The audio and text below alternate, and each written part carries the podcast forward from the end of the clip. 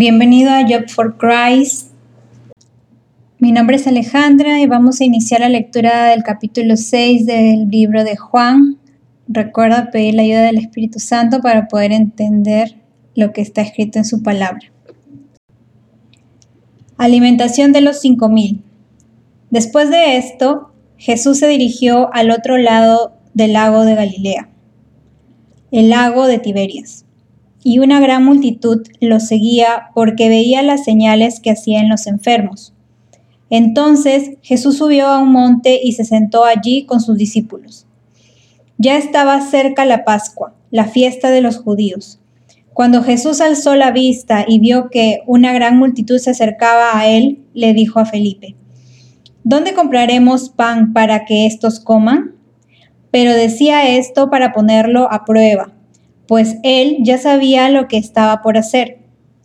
Felipe le respondió, ni doscientos denarios de pan bastarían para que cada uno de ellos recibiera un poco. Andrés, que era hermano de Simón Pedro y uno de sus discípulos, le dijo, Aquí está un niño que tiene cinco panes de cebada y dos pescados pequeños. Pero, ¿qué es esto para tanta gente? Entonces Jesús dijo, hagan que la gente se recueste. Había mucha hierba en aquel lugar y se recostaron como cinco mil hombres. Jesús tomó aquellos panes y luego de dar gracias los repartió entre los discípulos y los discípulos entre los que estaban recostados. Esto mismo hizo con los pescados y les dio cuanto querían. Cuando quedaron saciados, les dijo a sus discípulos, recojan los pedazos que sobraron para que no se pierda nada entonces ellos lo recogieron, y con los pedazos que sobraron de los cinco panes de cebada a los que había comido, llenaron doce cestas. Al ver a aquellos hombres la señal que Jesús había hecho, dijeron, verdaderamente este es el profeta que había de venir al mundo. Cuando Jesús se dio cuenta de que iban a venir para apoderarse de él y hacerlo rey, volvió a retirarse al monte él solo. Jesús camina sobre el agua. Versículo 16. Al anochecer, sus discípulos bajaron al lago y en una barca comenzaron a cruzar el lago hacia Cafarnaúm. Ya estaba oscuro y Jesús no había venido a reunirse con ellos, y el lago se agitaba con un gran viento que soplaba. Habrían remado unos 25 o 30 estadios, cuando vieron a Jesús caminar sobre el lago y acercarse a la barca, y tuvieron miedo. Pero él les dijo, Yo soy, no teman. Entonces ellos gustosamente lo recibieron a la barca, y ésta llegó enseguida a la tierra donde iban. La gente busca a Jesús. Al día siguiente, la gente que estaba al otro lado del lago vio que allí no había habido más que una sola barca y que Jesús no había entrado en ella con sus discípulos, sino que éstos se habían ido solos. Pero otras barcas habían arribado de Tiberias, cerca del lugar donde habían comido el pan después de haber dado gracias al Señor. Cuando la gente vio que ni Jesús ni sus discípulos estaban allí, entraron en las barcas y fueron a Cafarnaúm para buscar a Jesús. Jesús, el pan de vida. Cuando lo hallaron al otro lado del lago, le dijeron, Rabí, ¿cuándo llegaste acá? Jesús le respondió, De cierto, de cierto les digo, que ustedes no me buscan por haber visto señales, sino porque comieron pan y quedaron satisfechos. Trabajen pero no por la comida que perece, sino por la comida que permanece para vida eterna, la cual el Hijo del Hombre les dará, porque a éste señaló Dios el Padre. Entonces le dijeron, ¿y qué debemos hacer para poner en práctica las obras de Dios? Jesús le respondió, Esta es la obra de Dios, que crean en aquel que Él ha enviado. Le dijeron entonces, pero ¿qué señal haces tú para que veamos y te creamos? ¿Qué es lo que haces? Nuestros padres comieron el maná en el desierto, tal y como está escrito. Pan del cielo les dio a comer. Y Jesús les dijo, De cierto, de cierto les digo, que no fue Moisés quien les dio pan del cielo, sino que es mi Padre quien les da el verdadero pan del cielo. Y el pan de Dios es aquel que descendió del cielo y da vida al mundo. Le dijeron, Señor, danos siempre este pan.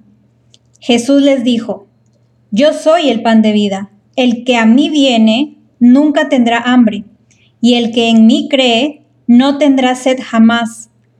Pero yo les digo que, aunque me han visto, no creen.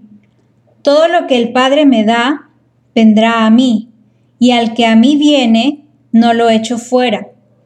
Porque no he descendido del cielo para hacer mi voluntad, sino la voluntad del que me envió. Y esta es la voluntad del que me envió, que de todo lo que Él me dio, yo no pierda nada, sino que lo resucite en el día final. Y esta es la voluntad de mi Padre, que todo aquel que ve al Hijo y cree en Él, tenga vida eterna, y yo lo resucitaré en el día final. Los judíos murmuraban acerca de Él, porque había dicho, Yo soy el pan que descendió del cielo, y decían, ¿acaso no es este Jesús el hijo de José? cuyo padre y madre nosotros conocemos? Entonces, ¿cómo puede decir, del cielo he descendido? Jesús le respondió, no estén murmurando entre ustedes. Ninguno puede venir a mí si el Padre que me envió no lo trae. Y yo lo resucitaré en el día final. En los profetas está escrito, y todos serán enseñados por Dios Así que todo aquel que ha oído al Padre y ha aprendido de él, viene a mí. No es que alguno haya visto al Padre, sino el que vino de Dios. Este sí ha visto al Padre. De cierto, de cierto les digo, el que cree en mí tiene vida eterna. Yo soy el pan de vida. Los padres de ustedes comieron el maná en el desierto y murieron. Este es el pan que desciende del cielo para que el que coma de él no muera. Yo soy el pan vivo que descendió del cielo. Si alguno come de este pan, vivirá para siempre. Y el pan que yo daré es mi carne, la cual daré por la vida del mundo. Los judíos discutían entre sí y decían, ¿y cómo puede éste darnos a comer su carne? Jesús les dijo, de cierto, de cierto les digo, si no comen la carne del Hijo del Hombre y beben su sangre, no tienen vida en ustedes. El que come mi carne y bebe mi sangre, tiene vida eterna, y yo lo resucitaré en el día final, porque mi carne es verdadera comida y mi sangre es verdadera bebida. El que come mi carne y bebe mi sangre, permanece en mí y yo en él. Así como el Padre viviente me envió y yo vivo por el Padre, así también el que me come también vivirá por mí. Este es el pan que descendió del cielo. No es como el pan que comieron los padres de ustedes y murieron.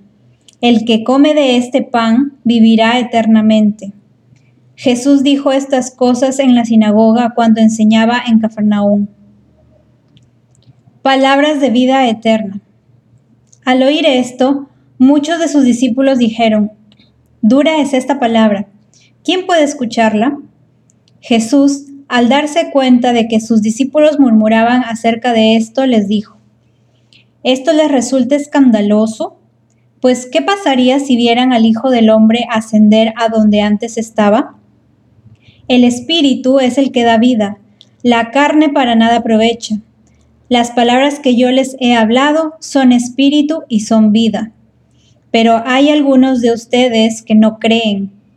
Y es que Jesús sabía desde el principio quiénes eran los que no creían y quién lo entregaría. Así que dijo, por eso les he dicho que ninguno puede venir a mí si el Padre no se lo concede. A partir de entonces, muchos de sus discípulos dejaron de seguirlo y ya no andaban con él. Entonces Jesús dijo a los doce, ¿también ustedes quieren irse? Simón Pedro le respondió, Señor, ¿a quién iremos? tú tienes palabras de vida eterna. Y nosotros hemos creído y sabemos que tú eres el Cristo, el Hijo del Dios viviente. Jesús le respondió, ¿y acaso no los he escogido yo a ustedes doce, y uno de ustedes es diablo?